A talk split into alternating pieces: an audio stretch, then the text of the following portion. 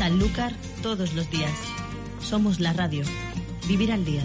Con Antonio Ríos.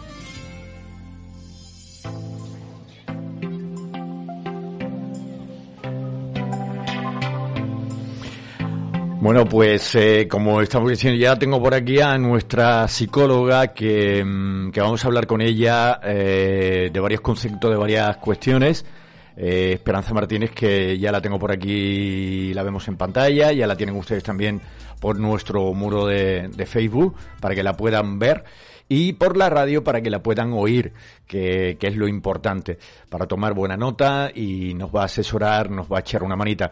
Eh, ¿Qué tal, Esperanza? Muy buenos días. Hola, buenos días, ¿qué tal? ¿Cómo estamos? ¿Qué tal la semana? Pues bien. Bien, bien. Aquí lidiando con todos estos cambios deportivos, con tanto boja que van sacando también. Sí, sí, sí, es verdad. Es verdad porque... Que nos está afectando tanto al mundo del deporte.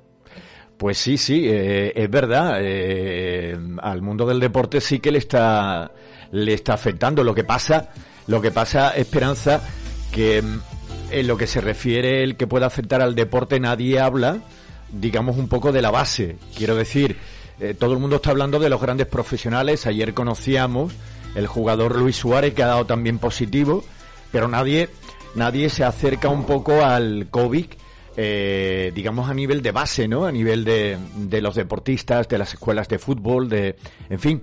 Pero bueno, eso es habitual. Efectivamente. Efectivamente, sobre todo, bueno, lo que ha pasado en Andalucía, no sé si estaréis al tanto que la semana pasada han sacado tres bojas diferentes, rectificando uno al anterior, ¿no? Entonces, eh, el lunes empezaron con unas medidas que eran eh, todos los deportistas que estén en instalaciones descubiertas pueden entrenar, aún siendo menores de 16 años, eh, después de las 6 de la tarde, hasta la hora del toque de queda.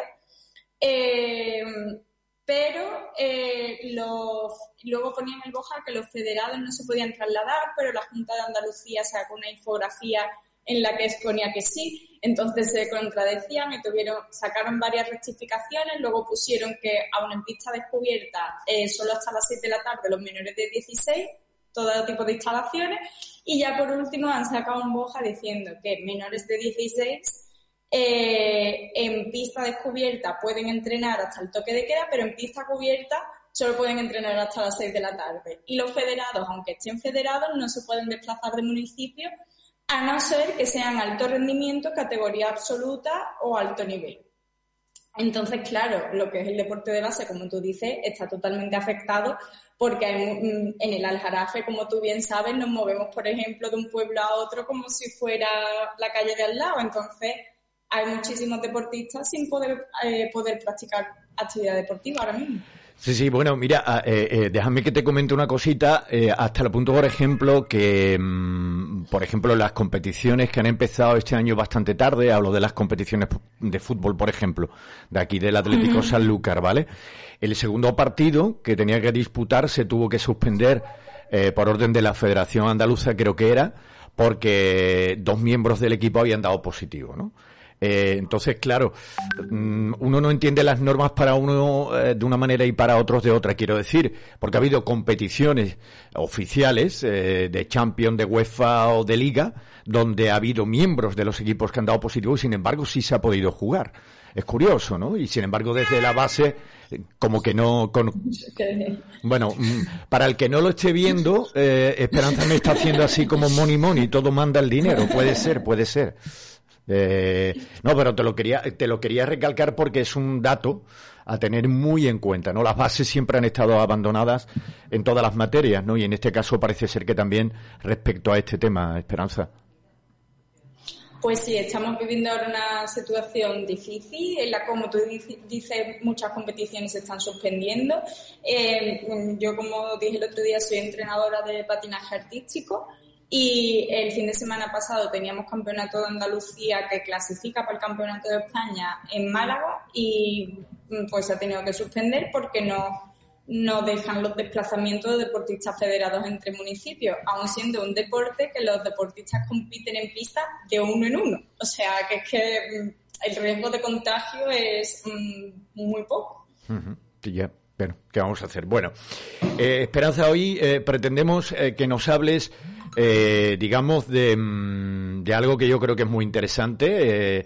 empezar explicando en qué se diferencia el concepto de deporte con el de, mm, si yo no me equivoco, con el de competición, ¿no? Es decir, competir para qué. Es decir, y otra cosa es hacer deporte. esa es la idea, ¿no? Esperanza, explicamos un poco esas diferencias o lo que tú nos quieras contar. Vale, bueno, de, siempre se ha distinguido entre deporte y actividad física, ¿no? Por un lado tenemos la actividad física, que es hacer ejercicio por el placer de hacer ejercicio, que puede ser salir a andar o hacer ejercicio en casa. Y luego tenemos el deporte, que un deporte para que sea considerado deporte, pues tiene que tener un reglamento, una serie de competiciones, una serie de normas, ¿no? A las que nos acogemos, ¿no? unas directrices que, tienes que seguir. Eh, eh, la competición está dentro del deporte siempre, no de la actividad física, siempre que hay competición es deporte. Y, y bueno, el, desde la visión de la psicología del deporte, eh, intentamos defender que la competición es parte del proceso de aprendizaje, ¿no? sobre todo en el deporte de base, tenemos que vivir la competición como parte del deporte, no el objetivo, sino como eh, parte del, proceso de, aprendizaje del deportista. Y siempre tiene que ser una forma de aprendizaje, no tiene que ser el objetivo final, sino que al final es como un entrenamiento más en el que tú tienes unos objetivos puedes cumplirlo, no puedes cumplirlo y después de esa competición se realiza una evaluación y ayuda a que tú sigas mejorando como deportista. Vale, vale, vale. Eh, mira, eh, hay gente que está escribiendo. Eh, nuestro amigo Subi, que tiene mucho que ver con todas estas historias del deporte en Sanlúcar, de Jamar, dice que lo de diferenciar competiciones federadas o no federadas a nivel eh, no profesional es una absoluta absurdez, dice. A nivel, o sea, eh, está hablando por el COVID, ¿no? Yo entiendo que está hablando de lo que, claro, entiendo que está hablando de lo, de lo que en principio hemos hablado nosotros. Sí, sí, sí. Eh, quería hacer constancia. Y, y dice también, Subi dice, hablo con conocimiento de causa ya que eh, tenemos equipos tanto en competiciones federadas como en no federadas. Sí, sí, un día de esto vamos a traer por aquí a Subi, sí. Claro, eh, las personas que viven eso desde muy cerca, pues la verdad es que tienen más conocimiento que posiblemente muchos de nosotros, ¿no? No, además es lo que te acabo de decir, si la competición es parte del proceso de aprendizaje del deportista, es un aliciente más también para marcar tus objetivos, para marcar un progreso y en, uno, en determinados deportes donde los deportistas están acostumbrados a tener eventos, a tener competiciones, eh, las competiciones mm, puede causar una gran desmotivación en los deportistas. Bueno, tenemos cierto problema contigo, con tu señal, Esperanza. Hay veces que se nos queda ahí un poquito. perdón. Sí, sí, eh, supongo que tiene que ver con la rep eh, y demás. Eh, pero lo quería resaltar para que la gente no lo supiera. Sigue escribiendo Subi, pero bueno, vamos a, vamos a seguir si te parece. Dice, porque una vez explicado esas diferencias, podemos hablar también de cómo intentar que nuestro hijo o nuestra hija pueda tomar contacto con el deporte de una manera que lo pueda atraer. Eh, Esperanza, ¿cómo lo hacemos eso? ¿Cómo, ¿Cómo hacemos que nuestro pequeñajo, nuestra pequeñaja pueda tomar contacto con el deporte? De manera que les pueda, le pueda sugerir. Bueno, lo que tenemos que tener claro es que cuando los niños empiezan a iniciarse en el deporte, solo podemos tener tres objetivos. Uno es que se muevan, que se diviertan y que aprendan. Que aprendan un deporte, que aprendan unos valores, que aprendan una disciplina, y, sobre todo que al final le gusten, le cojan el gusto a, ese, a esa dinámica de vida, ¿no? Eh, hoy escuchaba eh, en un podcast que el, eh, las cifras son muy preocupantes. O sea, la Organización Mundial de la Salud recomienda que los niños practiquen 60 minutos de deporte o actividad física al día. O sea, 60 minutos al día. pues eh, de la población infantil española solo un 30% la practica y de las niñas solo eh, hay un, eh, ¿cómo era? Un 70, bueno, era, ahora mismo no te sé decir bien la cifra exacta, pero el, absentismo femenino infantil en el deporte es increíble. Entonces, eh, es muy importante que, los padres tengan paciencia y que tengan muy claros esos tres objetivos de aprendizaje, diversión y que se muevan y que encuentren una actividad física que les acabe enganchando. Que lo principal, pues acercarlo a deportes, eh, qué deportes tengo cerca que eh, los que yo pueda entrar, ¿no? Yo, por ejemplo, cuando era pequeña, yo pasé por muchísimos deportes antes de encontrar el que, en el que finalmente me quedé, ¿no? Pero estuve probando muchísimos deportes, entonces, lo primero es eh, acercarlo a deportes, tener paciencia, explicarle también que en cada deporte mínimo tienen que aguantar una temporada para que puedan saber si les gusta, si no les gusta, si les gusta la dinámica, porque muchas veces los padres caen también en, el error de decir, hombre, es que esto no es una obligación, yo no les voy a obligar a ir, ya, pero tú para saber, al ser un niño, muchas veces es normal que diga, pues hoy prefiero quedarme en mi casa jugando a la play o estando con mis padres simplemente o, o lo que sea. Entonces, Mm, tienes que, en el momento en que se apunta a un deporte, le tienes que enseñar que eso sí es una diversión, pero también es una responsabilidad. Ahora está formando parte de un equipo y es una, es algo que tiene que hacer a lo que se ha comprometido por una temporada completo por lo pronto. Entonces, no caer en ese error de decir, bueno, pues como no quiere ir hoy, ya lo quito. Sino intentar motivarlo desde ahí. Y luego, por otro lado, intentar siempre, bueno, por supuesto, no etiquetarlo sea, de, de, hecho también podemos hablar un programa entero de las etiquetas si quieres. En etiquetarlo y no decir, no, es que, porque yo no, tú no sabes la de veces que yo me he encontrado también con padres que me dicen, es que a mi niño no se le da bien ningún deporte, es que mm, es muy patoso, es que tiene problemas de psicomotricidad. Oye, fíjate que a lo mejor es que tu hijo ha probado deportes que no son afines a, a lo que a él le gusta o a su psicomotricidad, ¿no? Porque a lo mejor no se le da bien las cosas o motrices de, de pelotas, pero sí tiene un equilibrio estupendo y le funciona pues, muy bien deportes como el patinaje, como el baile, como la gimnasia rítmica. Entonces, eh, cuidado ahí con etiquetar a los hijos. Y luego, pues por último, no exigirle a nivel de técnica ni a nivel de, de resultados, ¿no? Para eso están los entrenadores los padres le pueden exigir a nivel de esfuerzo, de responsabilidad, pero de técnica y de resultados los objetivos lo tienen que poner los entrenadores. Es que eh, me estoy acordando de eso, eh, porque el que más y el que menos hemos vivido por esa, por esa etapa, y ya que hablas de no debemos exigir, eh, yo creo que también, Esperanza, necesitaríamos un espacio para decir el comportamiento de algunos padres, o de una buena parte de los padres, a la hora de, esa exigencia, no solamente a los niños, ¿no? Eh, o a nuestros hijos que están compitiendo, ¿no?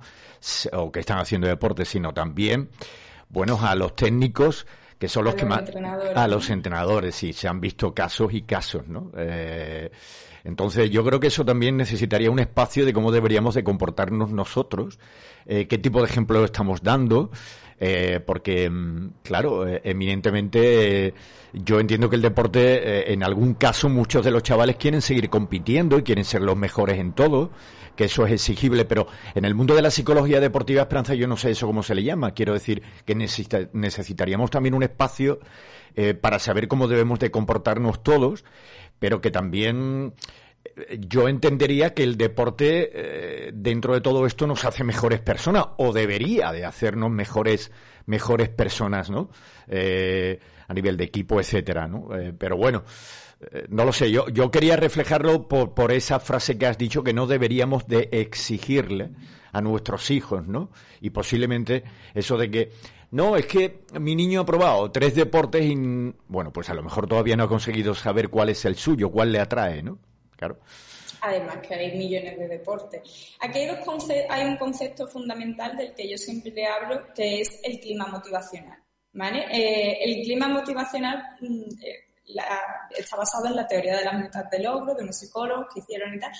Y, se basa eh, en básicamente que tú te centres en los, que tu objetivo se centren en los resultados, ¿vale? Que se le llamaría clima motivacional orientado a los resultados o al ego, y ahí eh, tu objetivo es superar a los demás. ¿Qué pasa con ese tipo de clima motivacional? Pues que te centras en superar a los otros y que el éxito solo lo obtienes en competición o en entrenamiento, pero se forma un mal rollo que flipas, porque imagínate todo el rato intentando superar a tus propios compañeros, ¿no? Eh, y luego tenemos el clima motivacional orientado a la tarea, que está orientado a la ejecución y al esfuerzo. Ahí el éxito es hacerlo bien. Es decir, tu objetivo es que la, técnica tú la hagas bien o te esfuerces para hacerlo bien. Entonces, em, ahí tenemos que tener claro que los entrenadores son, y junto con sus deportistas, son los únicos que se pueden poner objetivos de resultados concretos, pero incluso no siendo en exclusiva esos objetivos. Es decir, lo que tiene que primar son los objetivos orientados a la ejecución y al esfuerzo. Porque si tú consigues esos objetivos orientados a la ejecución y al esfuerzo, si pierdes en el campeonato pero has conseguido esos objetivos, lo que consigues es un aprendizaje. Mientras que si tus objetivos solo se centran en los resultados y no te has puesto ningún objetivo orientado a la ejecución y al esfuerzo, pues se produce una frustración, lo que puede desencadenar un abandono deportivo. Y ya en lo que comento de los padres, los padres es que tienen que fomentar un clima motivacional orientado a la tarea, pero ni siquiera en la ejecución. O sea, los padres no tienen que opinar de la técnica, solo del esfuerzo de, oye, tú asiste a tus entrenamientos, prepara tus cosas, eh, pórtate bien, entrena a tope y, y, ya de la técnica que te diga tu entrenador. Para, voy a hacer un poco de spam aquí, pero tengo en mi página web en formación tengo un curso de online de formación para padres de deportistas y ahí explico un montón de, eh, hablo mucho más en extensión de, este tema del clima motivacional, explico un poquito también pues qué frases se deben de decir, qué frases no, cómo podemos motivar a, nuestros hijos, qué estrategias debemos seguir, qué conductas debemos evitar. Y, y, luego también pues el tema de castigar sin deporte y tal, que si quieres ya de eso hablamos la siguiente semana. Sí, sí, sí. Bueno, pues creo que saltándonos un poco el guion de lo que hablábamos hoy, yo creo que mm, has contestado algunas de las cuestiones, porque claro, te voy a preguntar cuáles son los problemillas más habituales con los que nos encontramos y sobre todo eh, esa otra cuestión de, cómo deberíamos realmente de comunicarnos con el niño para, para que se pueda motivar, eh, Esperanza. Em, pues mira, lo primordial es hablar siempre de un lenguaje positivo. Cuando hablo de un lenguaje positivo no es un lenguaje Mr. Wonderful de tú puedes hacerlo todo, no tienes techo y puedes conseguir todo lo que te propongas en la vida, sino eh, evitar formular frases en negativo. Es decir, si tú a tu hijo le dices, eh, o el entrenador le dice, acércate a la red, eh, será más eficaz que si le dices, eh, no te alejes de la red, porque al final nuestro cerebro, nuestro cerebro funciona básico. Si tú le dices a tu si tú te dices a ti mismo, no pienses en un coche rojo, probablemente lo primero que te venga a la cabeza ahora a todo el mundo es un coche rojo. Pero si tú dices, piensa en un coche azul o en un coche verde, al final estás consiguiendo el objetivo que querías, que es no pensar en un coche rojo. Entonces, tenemos que intentar eso, tira por un lenguaje positivo, no decirle cosas como no vayas a perder, no vayas a no sé cuánto, no vayas a quedar último, no te vayas a caer, mm, o lo contrario, ¿no? Te vas a caer, cuida con la profecía autocumplida que también es muy peligrosa. Entonces, siempre habla desde un lenguaje positivo y motivarlo a que se divierta, que se esfuerce y que, y que se lo pase bien practicando, realizando esa competición o practicando el deporte. Mm. Hasta ahí tienen que llegar los padres, es que no es tan complicado. No, no, por supuesto que no. Esto es como lo del COVID, Esperanza. El mejor de los sentidos es el sentido común eh, y, ahí queda. Eh, Esperanza, sobre, sobre el tema de mm, hablar de algunos de los problemas que nos podemos encontrar y cómo lo podemos superar, eh, déjame que te haga una pregunta de una madre, ¿vale? Mm, claro. Sí. A ver. El niño está jugando en una escuela de fútbol, tal y cual, eh, es pequeñito, tiene apenas cuatro años. ¿Qué le ocurre al niño? Eh, que prácticamente le cuesta un trabajo horrible, es que no la, no la sigue, es decir, eh, cumplir las normas. el niño va a su bola, eh, juega como le da la gana, hace lo que quiera eh, y no entra a formar parte de esas normas técnicas que, por ejemplo, en, en un colectivo se pueden. Entonces, ¿qué hacemos? Eh, eh, ¿Cómo podemos eh, echarle una manita? Bueno, a mí aquí la primera pregunta que se me ocurre es, ¿el niño cumple las normas en casa? ¿En casa hay normas? ¿Vale? Porque aquí tenemos que empezar desde casa. En que, si, si queremos que nuestro hijo cumpla las normas de un equipo, en casa también tenemos que tener unas normas. En casa también somos un equipo. Entonces, empezar eh, a, intentar explicarle bien al niño que en, en, casa hay unas normas, en el equipo hay unas normas. Si quieres jugar, tienes que cumplir estas normas. Es verdad que tan pequeñito cuesta que cojan la dinámica de un entrenamiento tan largo o de entonces hay también entre el trabajo que se hace en casa de educación en valores y en normas y el trabajo que se hace en el entrenamiento, lo que se puede hacer es desglosar, o sea, poner, eh, el, entrenamiento en objetivos más pequeños ¿no? Entonces, por, a un niño de cuatro años, quizá un entrenamiento, exigirle que, que cumpla un entrenamiento completo de una hora es mucha tela, pero a lo mejor puedes decir, venga, hoy vamos a aguantar media hora jugando y mm, si aguantas hasta aquí, luego puedes jugar y hacer aquí lo que tú quieras y darle ahí su espacio de esparcimiento también, ¿no? Entonces, eh, hay que combinar las dos cosas, la educación en normas y en valores y por otro lado intentar eso, desglosarlo en objetivos más sencillos, que sean más asequibles para el niño y que él también tenga su recompensa a nivel de, de libertad, de, de, de, ocio y de que se lo pase bien. ¿no? Muy bien, pues me ha encantado esa contrapregunta. Eh, habrá que ver, ¿no? Eh, no, no, sí, está muy bien, está muy bien. Sí, sí, soy sí. cañera con los padres, lo siento. Pero que me parece, no, no, no, que me parece formidable. Quiero decir, es una pregunta de una madre, es decir, habría que empezar diciendo todo eso que acabas de comentar. Oye, le quiero mandar un abrazo al amigo Subi, que pronto además me ha dado una idea para poderme poner en contacto con él. Eh, lleva mucho tiempo en esto del deporte, tiene varios equipos federados, en fin y me ha puesto en tono de broma cuando hemos hablado antes, dice Antonio, se llama eh, síndrome del, de Maradona frustrado. Eh, es una broma, ¿no? Eso los padres, ¿no? Eso, claro, claro. bueno, es que cuando me dicen lo, yo estaba pensando, cuando me has dicho qué problemas más nos podemos encontrar más frecuentemente, es eso, el padre que quiere eh, cumplir sus sueños deportivos a través de sus hijos, ¿no? Eso uh -huh. nos lo encontramos a diario. Muy bien. Bueno, pues Esperanza, te voy a, te voy a despedir. Eh, te doy las gracias. Hasta la, me, me, ha encantado porque además son cosas muy cotidianas, muy cercanas. Eh, vamos a volver a recordar dónde te pueden encontrar, es, Esperanza. Pues en mi página web es donde más rápido me podéis encontrar, esperanzamartinezgalindo.com y en mi Instagram, este Margal. Muy bien. Hay psicología deportiva a destajo para todas estas cosas. Muchas gracias, hasta la próxima, Esperanza. Nada, gracias a ti, hasta luego. Hasta luego, un saludo.